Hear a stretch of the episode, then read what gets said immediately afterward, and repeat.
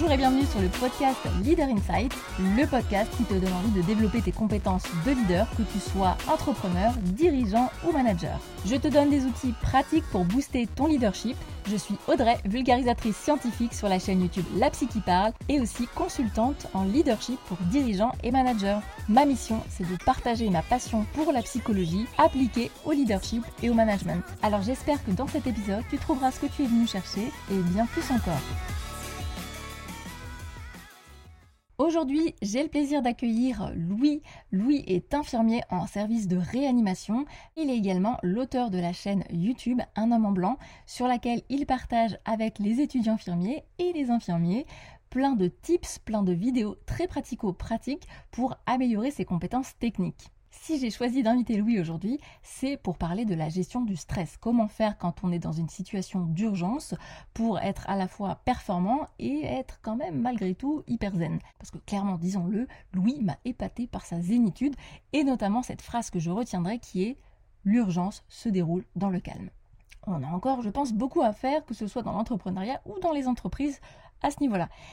On parlera aussi de l'effet tunnel, très présent quand on est en situation de stress, c'est-à-dire qu'on va être focalisé sur une seule chose, ce qu'on est en train de faire, et on va un petit peu euh, s'isoler et ne pas voir d'autres informations périphériques. Cet effet est très connu des professionnels de santé, mais il peut aussi nous concerner que l'on soit manager, entrepreneur ou dirigeant d'entreprise. Il y a notamment un outil euh, dont Louis euh, m'a parlé, que j'ai trouvé vraiment intéressant, c'est le débriefing. C'est un procédé qui n'est pas toujours formalisé, mais que je trouve particulièrement pertinent, quelle que soit la structure dans laquelle vous travaillez, parce que en fait l'idée c'est toujours d'optimiser la prise en charge, donc d'optimiser les process, la manière de faire de retenir et de valider ce qui marche bien, mais aussi évidemment bah, de mettre le doigt sur ce qui ne va pas et de voir comment on pourrait améliorer les choses. Et d'ailleurs, en parlant de points d'amélioration, il est possible que le son ne soit pas totalement euh, optimal, donc je m'en excuse par avance et je vous remercie encore de votre tolérance. Je suis, comme vous le savez, débutante là-dedans, mais ce n'est pas une excuse, on le rappelle, donc cela va s'améliorer petit à petit. Et maintenant, je vous laisse écouter ma conversation avec Louis. Bonjour Louis. Hello, hello, hello. Alors aujourd'hui, je vais rentrer tout de suite dans le vif du sujet parce qu'il y a, moi, des thématiques qui m'intéressent particulièrement au niveau, euh, on va dire, de la, du, fait de travailler en réanimation. J'ai cette idée, tu vas me dire si, c'est si, si je suis à côté de la plaque ou pas, que ça nécessite énormément de coopération euh, au niveau des différents acteurs, donc euh, infirmiers, aides-soignants, médecins. Il y a peut-être d'autres corps de métier que je ne connais pas. Ah oui, alors là, tout de suite, vous travaillez de coordination, je suis complètement d'accord. Je vais rajouter tout de suite euh, les kinés, qui sont, dans toutes les réas, sont hmm. primordiaux, euh, les orthophonistes, les, dans une moindre mesure, mais ils sont quand même là, euh, les psychomotes et les ergothérapeutes surtout, et bien évidemment les psychologues et les psychiatres qui interviennent non seulement auprès des patients, mais aussi auprès des familles. Et en fait, on ne peut pas travailler on peut pas travailler chacun dans son coin. On a hmm. besoin de chaque spécialité et l'avantage, ce que j'aime bien dans le métier infirmier, c'est que c'est un petit peu une position centrale où en fait on récupère les infos de tout un chacun et on les redistribue vers les différents acteurs. Donc en fait, on est obligé de s'intéresser un peu à ce que font les autres, de comprendre un peu ce qu'ils font, euh, de reconnaître nos, nos, limites dans le métier et de dire bah, attends, moi je sais faire à peu près ça. Et si je développe, si je demande au kiné, si je demande au psy, si je demande à machin, on va pouvoir aller plus loin, on va pouvoir optimiser justement la prise en charge. Ça, c'est hyper intéressant. Et c'est clairement ce que tu disais, c'est clairement le fait de travailler ensemble. Le fait de. Ah, certes, il y a le médecin qui va lui chapeauter, qui va décider en gros du plan, du plan de soins, de euh, la direction qu'on va prendre pour, euh, pour soigner une personne. Mais derrière, chacun a son mot à dire quant à la prise en charge. Et ce qui est mm. intéressant, c'est justement quand il s'est passé quelque chose, quand il y a eu une situation d'urgence, c'est le débriefing avec l'équipe très rapide, c'est généralement informel, mais on fait le point. Ah on fait le point en chambre ou juste devant la chambre. Bon, qu'est-ce qui s'est passé? On a fait ça, ça, ça. Ok, qu'est-ce que vous en pensez? Tac, tac, tac. Chacun, ça chacun une phrase, deux phrases, et puis basta. Sauf s'il y a besoin de développer. Pareil, dans les situations un peu moins drôles, dans les situations où bah, il y a une limitation des soins, où bah, il y a l'accompagnement d'un décès pour une personne, on sait que malheureusement, ou même on n'a pas le temps d'accompagner, c'est un décès brutal, on, on est dans une situation où malheureusement on fait ce qu'on peut, mais euh, voilà, pour la personne, c'est son heure. Mm-hmm. Pareil, il y a un débrief. Pareil, il y a, bon, voilà, on a fait ça, ça, ça. Qu'est-ce que vous pensez de la prise en charge? Chacun, mais euh, chacun, c'est le médecin dit ce qu'il a à dire, l'infirmier, le kiné, les soins. Chacun dit ce qu'il a à dire. Mm-hmm. Euh, ça, c'est un outil que je trouve extrêmement intéressant, tu vois, qu'on pourrait appliquer à d'autres structures qui ne soient pas des structures médicales, le débriefing. Donc, vous, c'est fait de manière euh, informelle, mais pour, pour autant, j'ai l'impression que c'est ritualisé. Il n'y a peut-être pas écrit il faut faire un débriefing après le décès d'un patient ou après un épisode difficile, mais j'ai l'impression que c'est inscrit un petit peu dans la culture médicale. Est-ce que c'est le cas ou... Alors, c'est de plus en plus inscrit dans la culture médicale et notamment dans le soin d'urgence pas que l'arrêt, tous les soins d'urgence, euh, en pré-hospitalier énormément, euh, et les soins de catastrophe, etc. Alors, donc, c'est globalement, c'est quelque chose qui permet de progresser puisque ça permet de comprendre ce qui s'est passé et de casser un petit peu l'effet tunnel. Le problème de l'effet tunnel, c'est quoi? C'est que quand je suis dans une situation d'urgence, quand j'ai quelque chose à faire, je ne vois que ça, je ne fais que ça. Et j'oublie un petit peu les infos qui peut y avoir à côté, j'oublie tout, j'oublie mes collègues eh ben, en, tapant régulièrement du débrief, on va justement s'ouvrir un petit peu à ce qui se passe à côté. Ça vient avec l'expérience, ça vient aussi avec le fait d'être de plus en plus à l'aise dans sa pratique. Mais le débrief permet de revenir un petit peu en arrière. Qu'est-ce que j'ai fait? Pourquoi j'ai fait comme ça? Est-ce que c'était le moment de le faire? Est-ce que je pouvais optimiser mon truc? Est-ce que je pouvais l'optimiser par rapport aux autres? Est-ce qu'on n'était pas trop à faire la même chose? Est-ce qu'on n'était pas en train de se marcher sur les pieds? Et le débrief, c'est une méthode pédagogique hyper efficace parce que justement, on n'est pas là passivement à attendre, il faut faire ça, ça, ça, ah, il faut faire ça, ça, ça. Non, non, tu as cette partie-là forcément théorique au début, puis après, mm-hmm. en pratique, ok, comment tu as fait? Est-ce que tu as fait au mieux? Est-ce que c'était euh, vraiment une pratique optimisée? Et voilà ce qu'on aurait pu faire de mieux. Des fois, on fait ce qu'il y a de mieux, en tout cas, ce qu'on pense être de mieux. Et puis, des fois, on se dit, peut-être qu'il y avait ça optimisé, ça optimisé. Mmh, ça, c'est très intéressant. Et moi, quand je t'écoute, je me dis, tiens, c'est dommage, on pourrait peut-être euh, l'utiliser de manière plus, alors pas standardisée, mais plus régulière, même euh, dans des mmh. situations qui ne sont pas euh, liées à l'urgence. Parce qu'en fait, dans ce que je comprends, c'est une façon d'être dans l'amélioration continue ou l'apprentissage continu. qu'est-ce qu'on a fait de bien, de moins bien?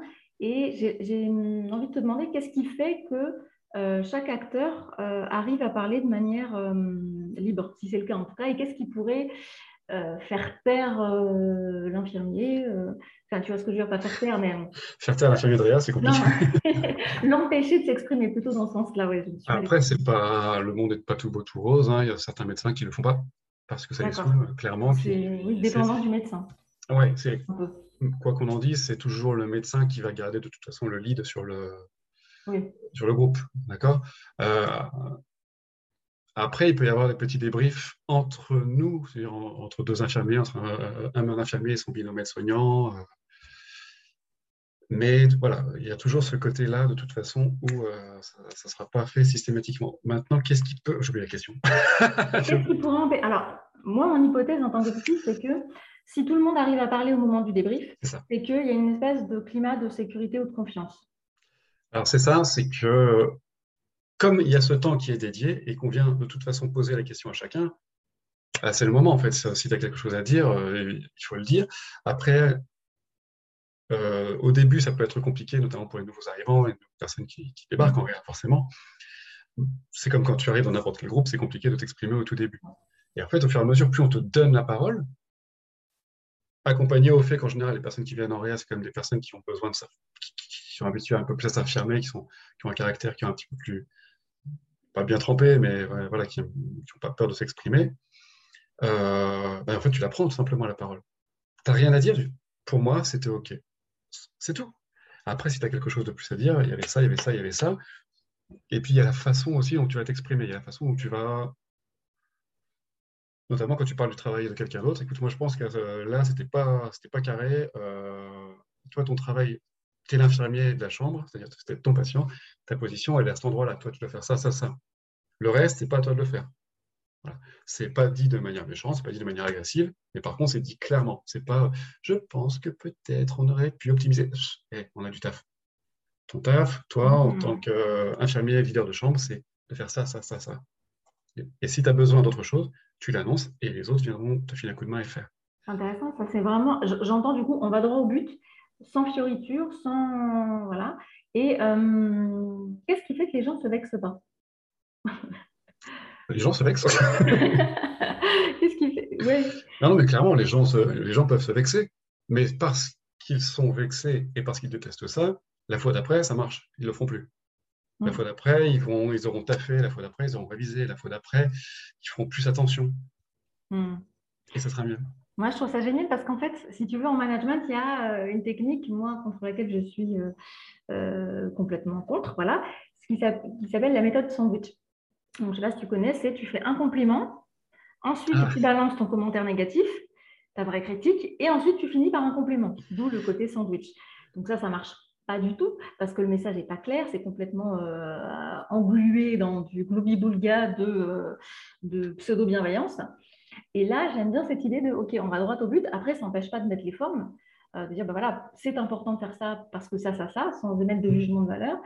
Et euh, est-ce qu'il y a, par exemple, des règles qui sont dites euh, avant que chacun prenne la parole du type, ben voilà, alors j'imagine que c'est un peu le médecin qui les porte, tu vois, ben, chacun va s'exprimer. L'idée, c'est pas de se juger, c'est de voir comment on peut s'améliorer pour la prochaine fois optimiser, comme tu disais. Dans les débriefs informels, non. Dans les débriefs informels, c'est vraiment en gros, on est regroupé euh, à un endroit devant la chambre, même dans la chambre des fois, et tu as le médecin qui dit bon, il s'est passé ça.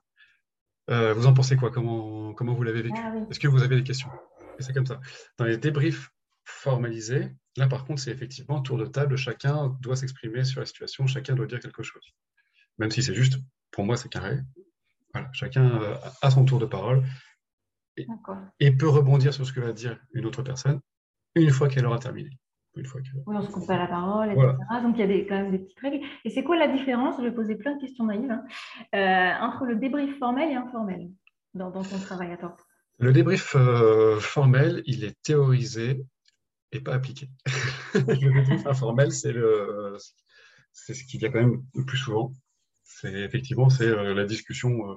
c'est plus une discussion entre collègues et chacun retire ben, un petit peu ce qu'il a envie d'en retirer.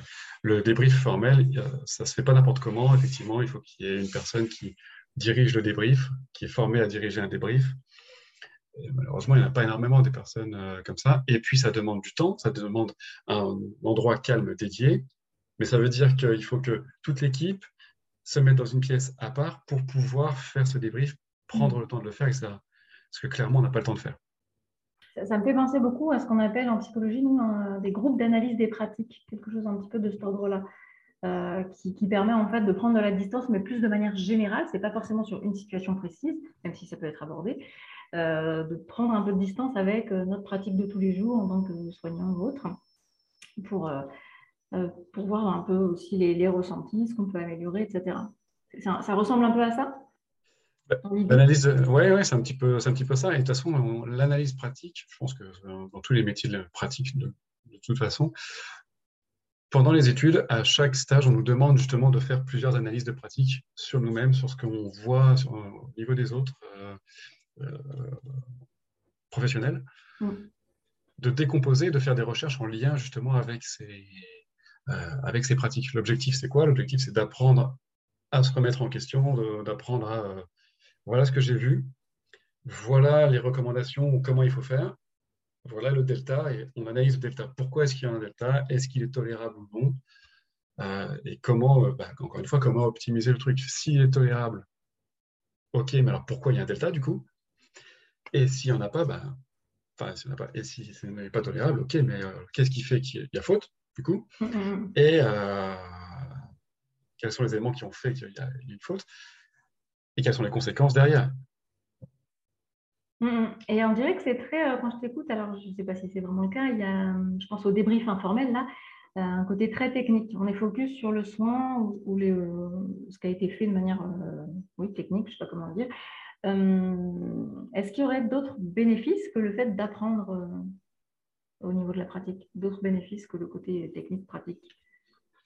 Bah, comme ça, d'autres bénéfices, je pourrais rajouter effectivement le fait de mieux vivre le soin pour les soignants, tout simplement parce qu'à partir du moment où tu as vécu plusieurs situations, tu as eu des débriefs au fur et à mesure, donc tu as appris, tu as grandi, donc euh, tu es peut-être plus à l'aise sur les situations, même une situation d'urgence, bah, tu vas mieux vivre au quotidien, c'est-à-dire que tu vas être moins, tu seras stressé en situation d'urgence, mais ce ne sera pas du stress dépassé, ce ne sera pas de la peur, ce ne sera pas tu vas rester maître de tes pensées, tu vas justement éviter d'avoir un effet tunnel trop important, parce que de toute façon, tout le monde l'a. Mm. Tu vas éviter euh, de refaire des erreurs que tu as potentiellement fait avant. Euh, tu resteras, mm, pour mettre tes pensées bien sûr, mais mettre ton corps aussi. C'est un truc tout simple, hein. mais si tu as la petite tremblote comme ça, quand tu dois perfuser un patient euh, qui n'a pas de tension, c'est compliqué. Et plus tu rates, plus c'est compliqué. La pression qui s'accumule au fur et à mesure. C'est ça. Donc au fur et à mesure, euh, si, au fur et à mesure, il y a quand même ça. Et le fait aussi vis-à-vis des familles, quand il y a une situation d'urgence vis-à-vis des familles et même vis-à-vis des collègues, quand tout se passe vite et dans le calme, parce qu'un soin d'urgence qui se passe bien, enfin qui se passe bien, qui se passe normalement, c'est relativement calme, relativement silencieux. C'est pas comme dans les séries où ça crie dans tous les sens. Quand ça crie dans tous les sens, là, pas bon. Là, ça, va. Donc, un point d'urgence euh, se passe de manière calme, c'est ça hein? Ça va se, ouais, ça crie pas, ça parle pas dans tous les sens. Euh, c'est pour ça que quand on parle, on parle une fois de manière claire. Donc, des fois, on a l'impression que ça parle de. C'est pas qu'on a l'impression. Ça parle sec. C'est pas s'il te plaît, si machin, bisous, bisous. Euh, non, ça parle carré. Mais encore une fois, c'est pas de l'agressivité. C'est jusqu'à un moment, pas le temps. Et tout ça, je pense que ça donne effectivement, ça rassure un peu, ça donne un peu plus confiance. Quand les familles voient qu'on tape clac, clac, clac, clac, clac, clac, clac, c'est carré, quelle que soit l'issue derrière, bah, si, bah, si ça fait pro, si on sent que derrière ça a été fait correctement, je pense que pour les familles, c'est plus facile à inscrire dans leur histoire que bah, tout a été fait. Par rapport, et pareil pour les collègues, euh, se dire, euh, ça, là, eux, ils sont carrés, ils bossent bien, je peux compter sur eux si jamais, moi, à un moment, ça va, ça va en banane. Alors que si je vois arriver, moi je suis en galère, j'ai besoin d'aide, et que je vois arriver une personne qui est comme ça, qui ne sait pas où se mettre. Oui, sachant qu'on marche beaucoup par mimétisme, enfin, les, les, émotions sont contagieuses, notamment le stress en particulier. Donc, euh, carrément. C'est pas du tout euh, rassurant. Et alors, euh, c'est rigolo parce que je fais beaucoup de liens, tu vois, voilà, dans ma petite tête avec d'autres métiers, comme par exemple, tu vois, euh, pilote de ligne, euh, où on est vraiment sur des process. J'ai le sentiment mm. que euh, infirmier en réanimation, en tout cas travailler en réanimation, fait partie dans, le secteur médical des souvent les plus, comment dire, on est sur de l'urgence et de la technique, donc vraiment des process très carrés avec une communication qui, là en tout cas dans, de ce que j'entends, est beaucoup plus travaillée, directe, claire, limpide ou fluide. Il y a un enjeu comme ça de communication qui doit être absolument limpide, sinon il y aura toujours des couacs, de toute façon. Il y aura toujours après des affinités de travail aussi. Hein. C'est... Il y a toujours la question aussi euh, de l'expérience et puis, puis si on sent, enfin, si s'entend bien. C'est pas une question de s'entendre avec les collègues, c'est que quand on a de l'affinité, quand on est habitué à travailler avec un certain binôme, on sait. On sait que euh, on n'a pas tout à lui demander. Et on sait qu'en même temps, parce que quand même, il faut vérifier que ce soit fait, on sait que la personne va rendre compte au fur et à mesure. J'ai fait ça, j'ai fait ça, j'ai fait ça. Tu n'as pas à leur demander, ça va être fait, fait, fait. Ou toi, euh, on n'a pas à te demander. Même chose si tu es là pour aider. Euh, il y a trois trucs à faire en même temps. Euh, numéro un dit je fais ça, numéro deux dit je fais ça, numéro trois je fais ça. Et à la fin, ça, ça c'est fait. Ou tel résultat, ça c'est fait. Parce qu'au final, sur une réa, le médecin, il fait que deux choses. Il regarde, s'il y a besoin, il est à l'intubation, c'est tout. Le reste du temps, il ne fait pas grand-chose. Il regarde, il donne les consignes. Il check à la fin ou pas du tout? Non, en théorie, c'est. Il check à la fin, c'est-à-dire Est-ce qu'il vérifie? Il n'y a pas de vérification à faire? Ou il, contrôle, euh, je ne sais pas moi, les, les constantes Enfin, je dis les constantes. Mais les constantes, tout, va être affiché. L'avantage en réa, c'est que tout est affiché. Donc, euh, il n'a pas besoin. Euh, il va, si, il va avoir quelques interventions Vraiment, c'est surtout sur la ventilation, puisque tout le reste, au final, tout le reste, c'est les infirmiers qui vont le faire.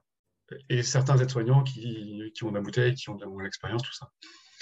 Euh, mais globalement, le, médecin doit justement être en arrière pour ne pas avoir la tête dans le guidon, pour prendre du recul, pour pouvoir, avoir, pour pouvoir mieux diriger la prise en soin.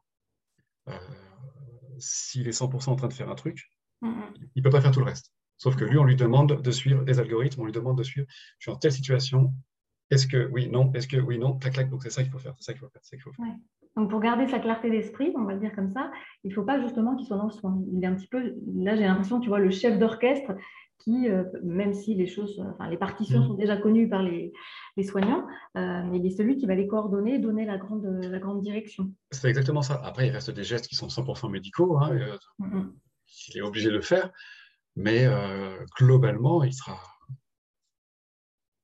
il, sera assez en recul. Pour les situations d'urgence, après. Ouais. Là, il y a beaucoup à prendre quand même sur le côté euh, l'urgence qui se fait de manière calme. Tu vois, on a vraiment cette impression, alors bon, c'est lié aux, séries, mais même dans, dans les entreprises, que dès qu'il y a de la pression et du stress, c'est forcément géré de manière euh, anxiogène. Tu vois Et j'ai le sentiment que, euh, en en tout cas, ou peut-être dans ton métier, c'est quelque chose que vous apprenez petit à petit, alors qui se fait peut-être au fur et à mesure de l'expérience, hein, mais à réguler vos émotions grâce au débriefing, grâce à peut-être d'autres choses. Oui, oui, je ne sais pas si on. Oui, je pense qu'on apprend effectivement, on s'habitue à tout aussi, hein, à un moment, enfin tout, quasiment tout. Euh, même si on a un truc comme ça ici, bah ouais, bah attends, j'ai un truc à faire, on verra après. Euh, on verra après. C'est un, un, truc de dingue. Moi, un truc qui m'avait marqué euh, il y a quelques mois maintenant, c'était une infirmière qui est arrivée dans, qui est arrivé depuis quelques, mois, qui commençait seulement à, vraiment assurer, enfin vraiment assurer, euh, c'est une très bonne infirmière, hein, c'est juste, elle est arrivée depuis pas très longtemps, et euh, elle part en examen avec un patient et tous les problèmes possibles s'accumulent. Mais elle a vraiment pas de chance, en gros il y a un cathéter, euh, il y a un cathéter d'un gros vaisseau au niveau du cou qui s'arrache. Donc il saigne, il saigne, il saigne. Sauf qu'en même temps, ben, il faut comprimer, mais en même temps, il faut reposer une voie parce que du coup, les médicaments ne peuvent plus passer.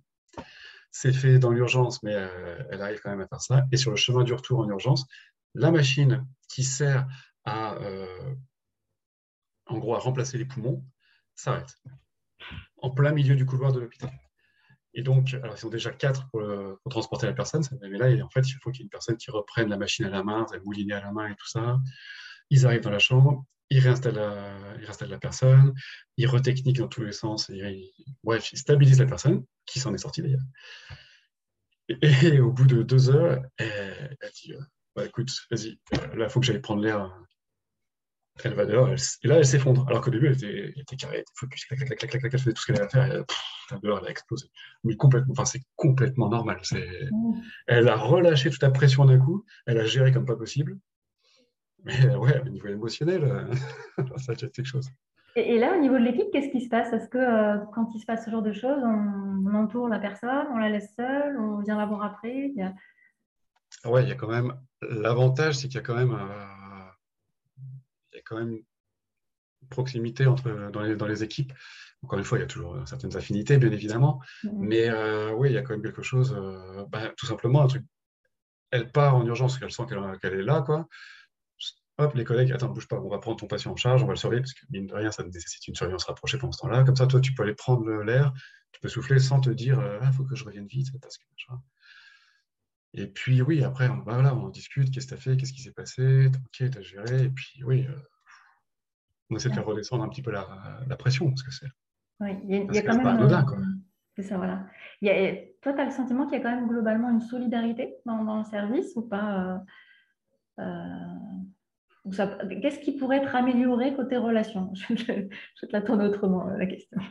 Ah, Qu'est-ce qui pourrait être amélioré tu prends, Prends-le par le bout qui te convient.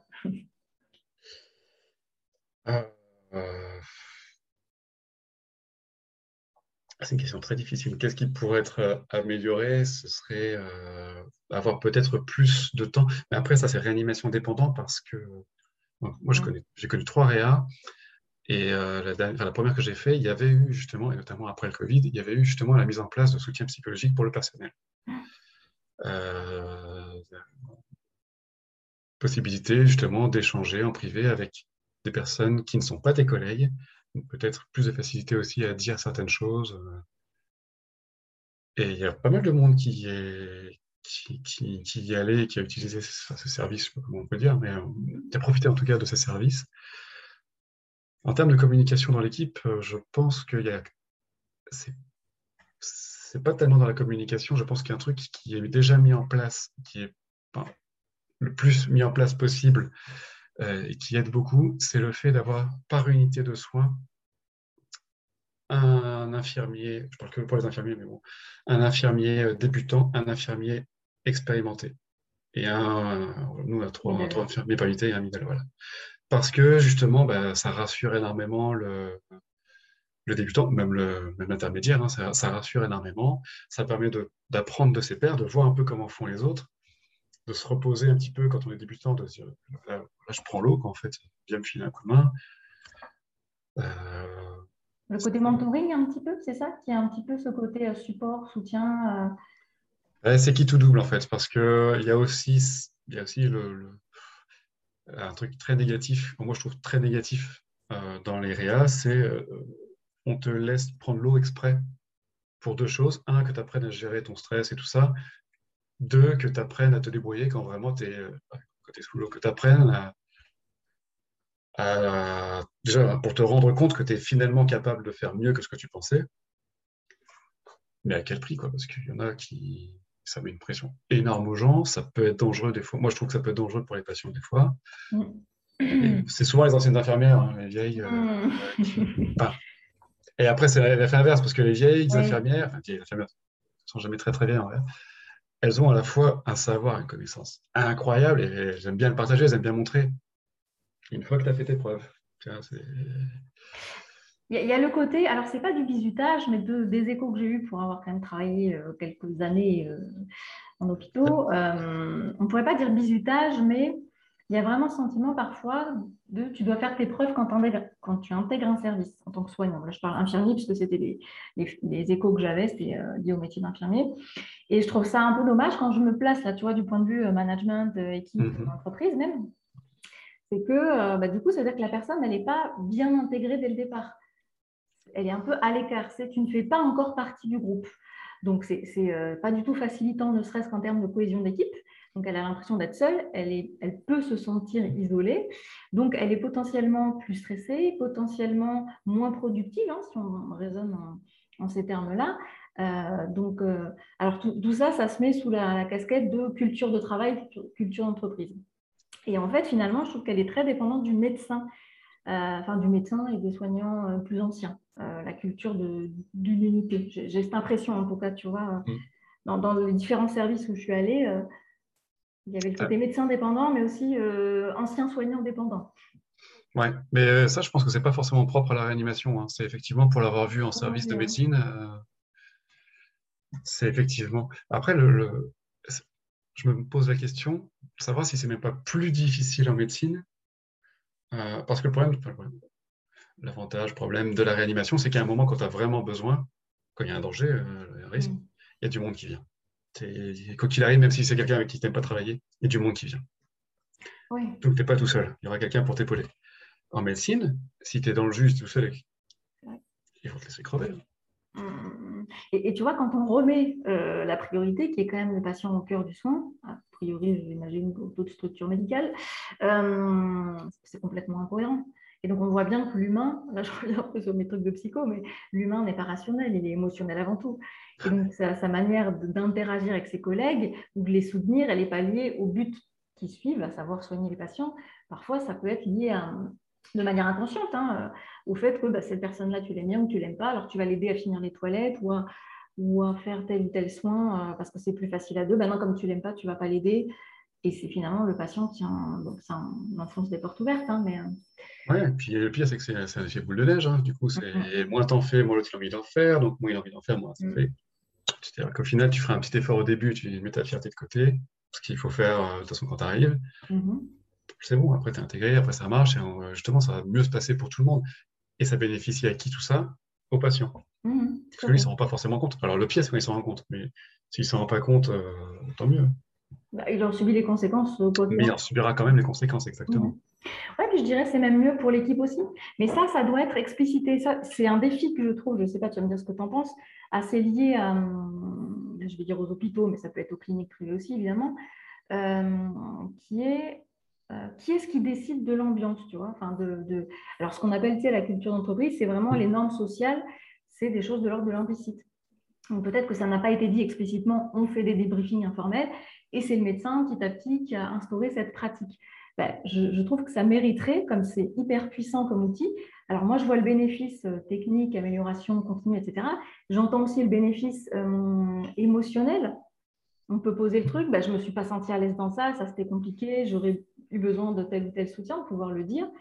Euh, le côté cohésion d'équipe, on était tous ensemble et chacun est responsable. Et même, je dirais plus, le côté reconnaissance du, type, tout à l'heure, tu as dit, le médecin nous donne la parole. Donner la parole, c'est hyper important. C'est dire à l'autre qu'il existe, c'est dire ton point de vue euh, m'importe. Tu vois, il y a d'un point de vue symbolique, il y a beaucoup de choses. Et je me dis, c'est dommage que ça, ce soit pas formalisé. On se dit, mais qui c'est Il y a tellement de pyramides d'étages, je sais pas. Et je me dis, mince, ce serait intéressant qu'il y ait un mec qui dise, bon, alors dans les pratiques, en réa, euh, le débriefing informel est très important à mettre en place. Euh, ne pas critiquer quelqu'un de manière, euh, euh, comment dire, sous le coup de l'émotion, tu vois, et sans arguments solides. Je, sais pas. je, rigole un peu parce qu'effectivement, le médecin qui donne la parole, je repense parce que ça, ça arrivait il n'y a pas très longtemps justement sur un, une situation d'urgence où, ça s'était pas bien passé, ça a été fouillé, c'est bazar et ça justement parce que le lead médical n'était pas au taquet, pour différentes raisons. Et euh, quand on est sorti de la chambre, euh, l'infirmière, la plus ancienne, euh, avant même que le médecin ait dit quoi que ce soit, c'était quoi cette prise en charge là? Qu'est-ce que tu nous as fait là? Alors là, en termes de gradient hiérarchique, et c'est comme ça que ça se passe. Ça, ça, a initié le truc. Après, on a discuté, après machin. encore une fois, c'est dit de manière peut-être brute, crue, pas forcément méchante. Et puis, encore une fois, c'est un moment, c'est le moment où on redescend en pression. Donc, il faut aussi euh, évacuer un petit peu. Euh. Oui, bah, parce que, en fait, ça, je trouverais ça. Je ne sais pas si c'est euh, évoqué avec les, j'imagine, les stagiaires ou les personnes qui viennent d'arriver. Moi, j'imagine rentrer dans un, dans un service tel que celui de Réa. J'aimerais bien qu'on me dise, OK, on va te parler parfois de manière un peu brute. Tu vas voir qu'il y a des interactions un peu directes, un peu brutes de pomme. Il ne faut pas le prendre pour soi. C'est vraiment dans l'objectif du soin ou pour le patient. C'est toujours dans cet objectif-là. Oui, mais c'est ça. Après, il y, a, toujours des personnes qui sont désagréables de nature. Hein. Et là, par contre, il ne faut pas laisser passer. Maintenant, c'est juste si toi, euh, j'en sais rien, si tu es allé chercher quelque chose et que tu dois revenir rapidement, tu as deux personnes qui sont en train de discuter dans le couloir, qui sont en plein milieu, tu, euh, tu, vois que tu arrives en urgence avec du matos plein les mains. il voit que tu arrives en urgence avec du matos plein les mains. Excusez-moi, ça bouge pas au moment d'arriver, excusez-moi, ça bouge pas. ça dégage, hein, poussez-vous. Quoi, mmh. Ah bah oui, c'était con, c'était le chef du service d'à côté. des os, pas des os, en fait. À un moment, euh, il y a quelque chose de plus urgent que ta fierté. Oui, c'est ça. Mmh. Et, d'autant que, hum, ça, je ne sais pas si c'est un truc qui a appris dans les cours de psycho infirmier, mais euh, gérer ses émotions, c'est extrêmement euh, difficile. Ça demande beaucoup de ressources mentales. Donc, quand tu dois à la fois utiliser tes ressources mentales pour faire des soins, euh, au niveau psychomoteur pour avoir le bon geste technique. Et en plus, que tu dois gérer tes émotions, c'est hyper euh, énergivore. Donc, c'est très complexe. Donc, à un moment donné, c'est logique que euh, ça sorte, pas forcément de la plus jolie des manières, mais qu'on puisse entendre que là, c'est sorti de manière peut-être un peu abrupte, mmh. mais ce n'est jamais contre la personne. Et c'est ça que je ne trouve pas toujours évident et qui mériterait des fois, mais ça c'est tout service confondu et tout, euh, toute entreprise confondue, de dire là, quand je te fais un, un, feedback, un retour, ce n'est pas sur ta personne, c'est sur euh, un comportement ou une pratique ou une manière de faire. Ça ne remet pas en question qui tu es, euh, ni ta valeur intrinsèque d'être humain. Il faut être capable de l'entendre, et pour être capable de l'entendre, ça veut dire qu'il faut être disponible déjà mentalement et mhm. euh, être habitué justement à cette routine de débrief, être habitué à, différents types de communication. Euh, voilà. Mhm. Mais euh, question naïve, le fait d'être focus sur quelque chose, le fait de là, il faut que je fasse ça, voilà, je sais ce que j'ai à faire, tac, tac, tac, tac, tac, j'en suis là, il faut que j'avance, il faut que je fasse ça, ça, ça. Moi, je trouve que ça aide énormément justement au niveau émotionnel, parce que pendant ce temps-là, globalement, je peux dire que j'ai pas d'émotion, mais pendant ce temps-là, je n'ai pas le temps de m'occuper de euh, est-ce que je suis stressé, est-ce que j'ai peur, est-ce que machin. Non, non, non, vas-y, fais du taf, on verra après. Quoi. Oui, oui, tu as, une ligne de conduite à tenir, et là, je ne sais pas pourquoi je fais le parallèle, tu vois, moi, avec les astronautes carrément. Qui, euh, Il y a beaucoup d'infirmiers de qui pourraient aimer ça. Alors, je, vais te dire pourquoi, parce que j'ai entendu en interview. Euh, alors je ne sais plus si c'était Thomas Pesquet, j'ai un doute, mais en tout cas, on se dit, non, c'était pas Thomas Pesquet, c'est un astronome français dont j'ai perdu le nom, je ne sais plus lequel c'est, bon bref, et il t'expliquait qu'en gros, euh, tu sais, le décollage d'une fusée, c'est hyper, enfin, tu joues ta vie, tu es clairement assis sur une bombe, on va le dire comme ça, et euh, donc en termes de pression, ça, ça peut être pas mal. Et il t'expliquait qu'en gros, ils ont tellement répété cette séquence, et puis après, il y a cette espèce de process à mettre en place que du coup, ça te permet de focaliser ton attention plus sur l'aspect technique que sur l'aspect émotionnel. Et, euh, et, en ça, ça me fait penser à ça, cette idée-là, tu vois, de effectivement, plus tu vas te focus sur le process, plus euh, a priori, les émotions vont être un peu mises en arrière-plan. C'est marrant, je ne suis plus à jour du tout parce que vraiment, je suivais un petit peu la conquête spatiale. Et euh, je sais qu'ils avaient, pendant un temps, je ne sais pas où ça en est aujourd'hui, euh, complètement chanté le commandement au décollage par les astronautes. Pourquoi? Précisément parce qu'ils sont tellement sur le coup de l'émotion, il y a tellement physiquement de choses à vivre, émotionnellement de choses à vivre, qu'en gros, les gars, vous ne pouvez pas gérer en même temps le décollage. Donc, ils le faisaient du sol. Mm-hmm. Alors après, je ne euh, sais pas de quoi il s'agit précisément. Ils ont forcément des manies faire. Oui, bien sûr. Mais c'est à quel point, euh, vraiment, effectivement, euh, la disponibilité mentale ne peut pas se répartir. Enfin, on n'a pas le choix, en fait. On ne peut pas faire plusieurs choses en même temps. Mmh. Ah oui, ça, ça, oui, d'un point de vue neurosciences, on sait le cerveau est plus efficace quand il est en monotâche. Enfin, le multitâche, c'est une légende urbaine. Hein. On perd en efficacité. Et donc, si tu veux, c'est ça que je trouve intéressant à ce niveau-là. Après, euh, j'imagine que tu vois, si d'autres psychologues nous écoutaient, ils diraient oui, mais le soin relationnel, c'est autre chose. C'est un, alors, en réalité, c'est un peu différent quand même, très différent même, je pense. Euh, plus avec les familles, mais... Euh, ça, bah, ça, dépend du critère qu'on a, hein, à partir du moment où, notamment pendant la période Covid, quand on voit qu'on va intuber quelqu'un, surtout à la première vague, intuber un patient, c'était très souvent signe de décès. Mmh Monsieur, on va devoir mettre un tube dans la bouche. Alors toi, pendant ce temps-là, tu es en train de, faire tout ça. On va devoir mettre un tuyau dans la bouche pour vous aider à respirer. Est-ce que vous voulez passer un coup de fil à votre famille avant Non, non. Vous êtes sûr Vous voulez pas passer un petit coup de fil avant? Vous êtes sûr? Euh, Et toi, en même temps, tu es en train de tout préparer en même temps, en mode zen, ouais. euh, poker face, c'était comme ça. Euh, ça, je ne sais pas si c'est pas du relationnel, je ne sais, pas, je sais pas ce que c'est. De de calmer la personne parce qu'une personne stressée va consommer plus d'oxygène. Si elle consomme plus d'oxygène, potentiellement, il faudra l'intuber. Si on l'intube, potentiellement, il y aura décès. Mm. Vraiment, le fait de rester avec pour discuter, pour machin, alors que tu as l'heure qui tourne, que tu sais que tu as tout ce qui est, as tout à faire et ça. Ça, je trouve que c'est hyper dur et que c'est vraiment un, point, un, bref, un, point à améliorer pour tout infirmier. Là, je le compare ah à, à, même des soins, tu vois, des toilettes, des choses comme ça, où tu n'as pas beaucoup de temps tu dois mettre de la qualité, du relationnel, du technique, enfin, tu dois tout combiner à la fois euh, avec un, soit un temps incompressible, soit toi en l'occurrence, il y a le côté je dois gérer mes émotions, euh, avoir la tête aussi dans les, dans les soins techniques. Enfin, c'est euh, extrêmement complexe. Ça, surtout pour les infirmiers, infirmières de salle, de, de, médecine, qui font 15-20 patients. Ouais, 20 patients, ça fait, je sais plus, ça fait un truc, tu t'en occupes 6 ou 7 minutes, je crois efficacement par jour. C'est naze. Enfin, c'est naze. Pas, elles ne font pas un travail naze. C'est le système qui fait qu'elles n'ont que ça, en fait. Elles ne peuvent pas faire mieux que ça. Euh, pour elles, ça va être dur. Et, ça, j'avais le sentiment qu'en réa, euh, je ne sais pas si c'est le bon terme, vous étiez mieux loti en termes de nombre d'infirmiers par rapport au. Voilà, sur ce bah, petit aspect. Hein, mais après... Si, si, mais complètement. En fait, la réanimation, c'est le seul euh, service euh, où, c'est légiféré. Le nombre de, patients par ah, est légiféré. Et techniquement, en fait, c'est, on ne sait pas comment tu veux le tourner, mais c'est deux infirmiers pour cinq patients. Hmm. Donc, dans les faits, on a deux à trois patients maximum à la fois. Ouais, donc ça permet quand même euh, euh voilà. Pour tous ceux qui vont dire oui, bon, vous n'avez que trois patients, c'est un peu facile, trois patients seulement, comme nous on en a 20.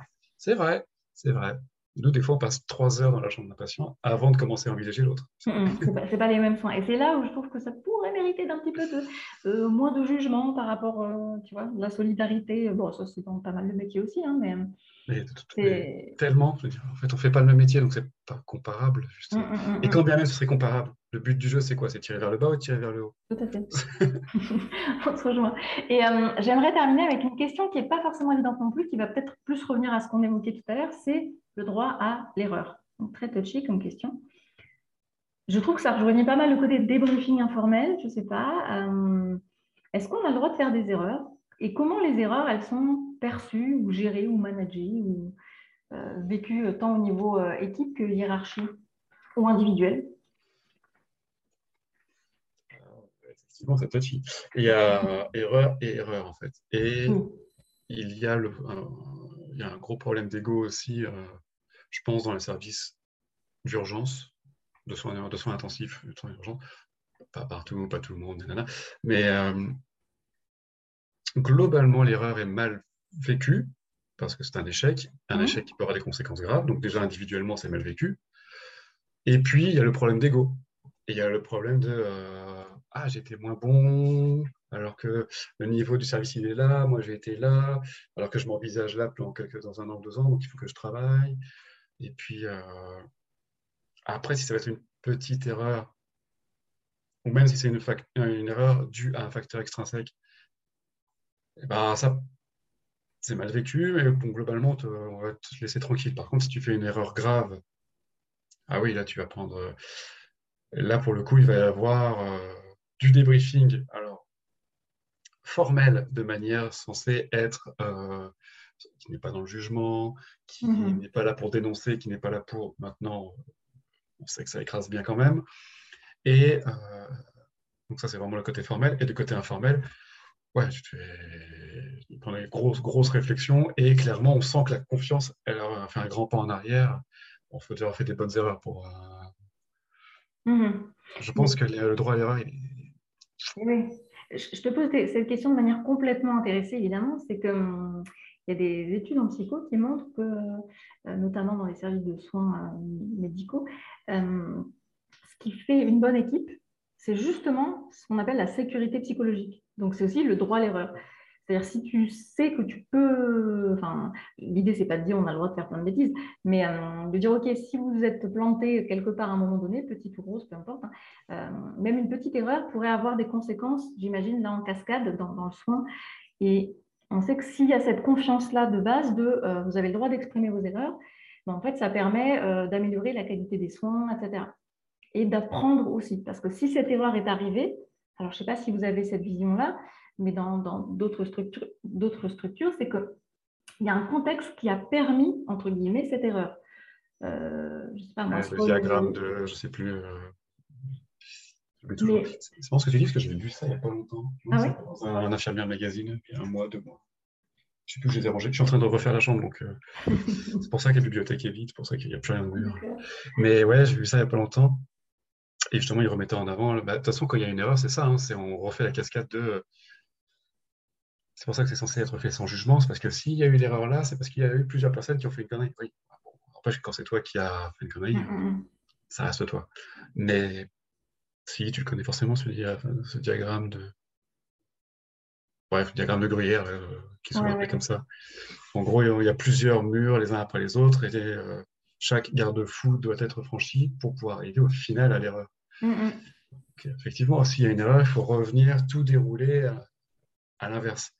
Il mm. s'est passé ça. Ouais, mais pourquoi il s'est passé ça? Ouais, pourquoi tu étais installé comme ça? Pourquoi tu as eu tel produit? Pourquoi il y a eu telle dose? Bah, Maintenant, ça veut dire qu'au niveau de formation, t'en es où? Qui t'a formé?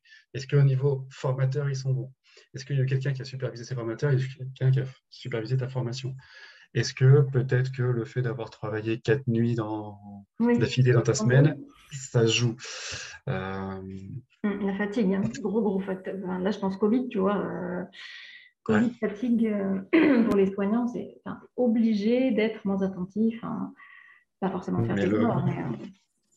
mais... le problème, c'est qu'au final, tu en reviendras à ça. Si tu as fait une erreur grave, tu as fait une erreur grave, en fait. Hum, hum, Et c'est pour ça aussi qu'il y en a pas mal qui ont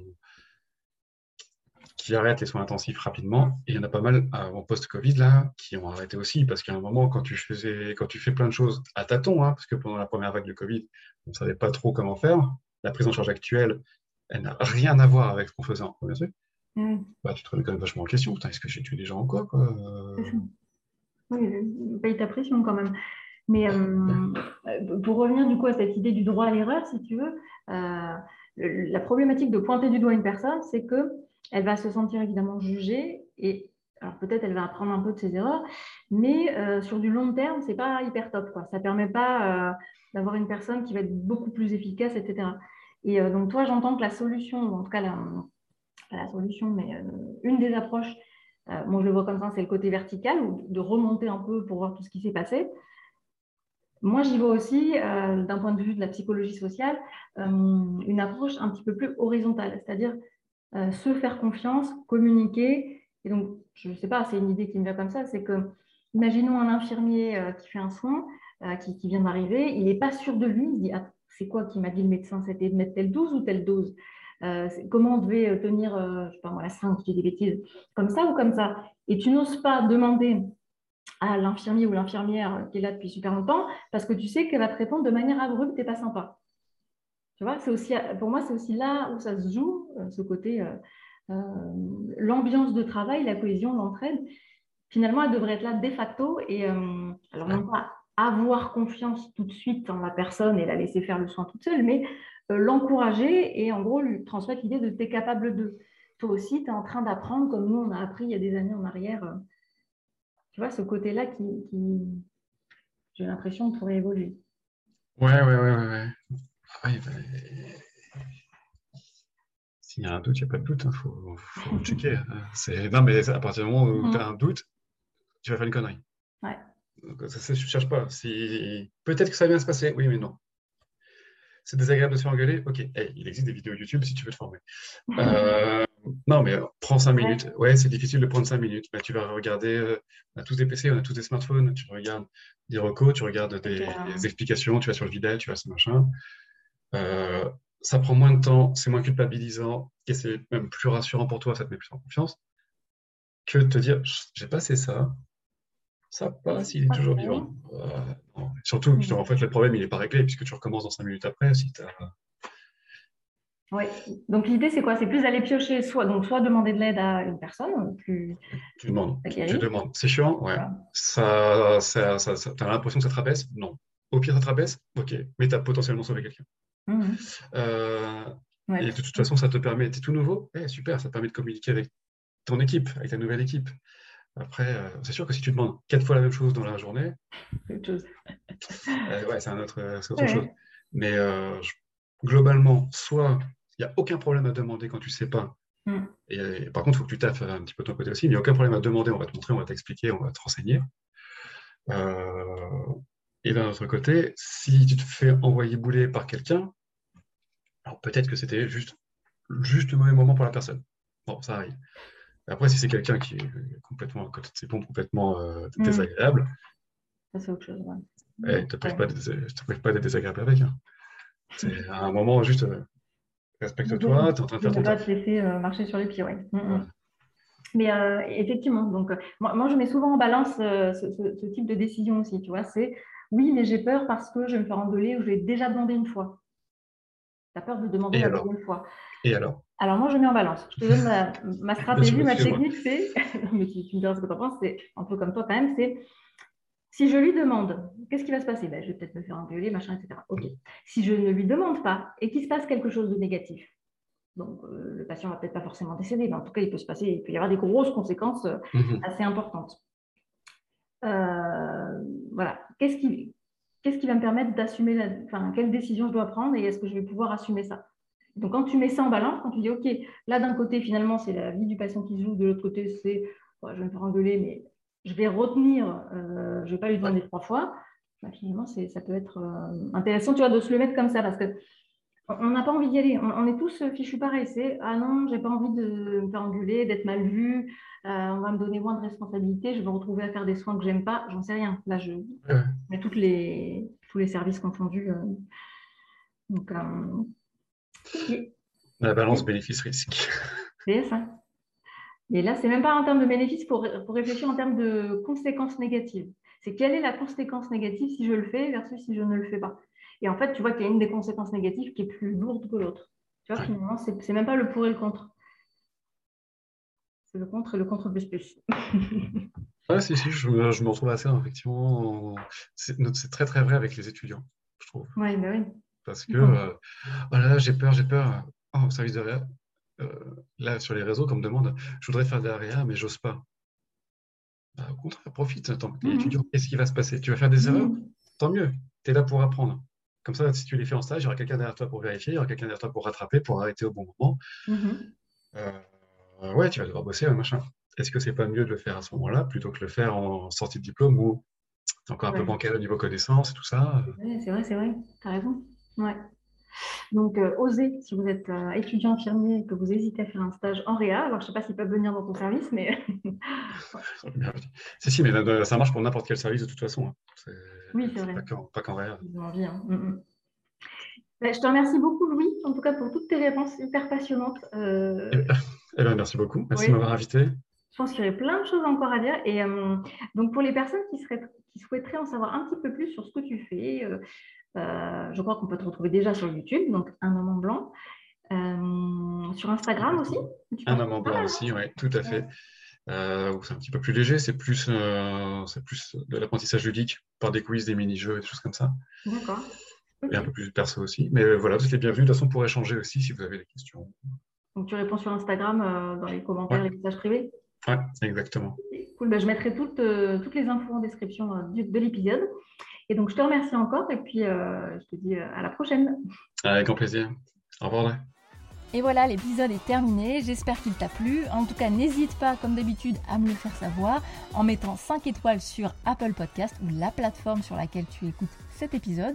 Ce sera une façon de me dire que tu soutiens mon podcast et aussi, bah, bien évidemment, tu peux le partager, en parler autour de toi euh, si tu as envie de le faire découvrir à d'autres personnes. En tout cas, moi j'ai adoré euh, échanger avec lui, c'était vraiment euh, hyper passionnant. Je crois qu'on a dû discuter encore une bonne heure après la fin de l'enregistrement. Donc je te remercie encore, Louis, si tu nous écoutes, c'était vraiment hyper riche. C'est tout pour moi, alors je te dis à très bientôt.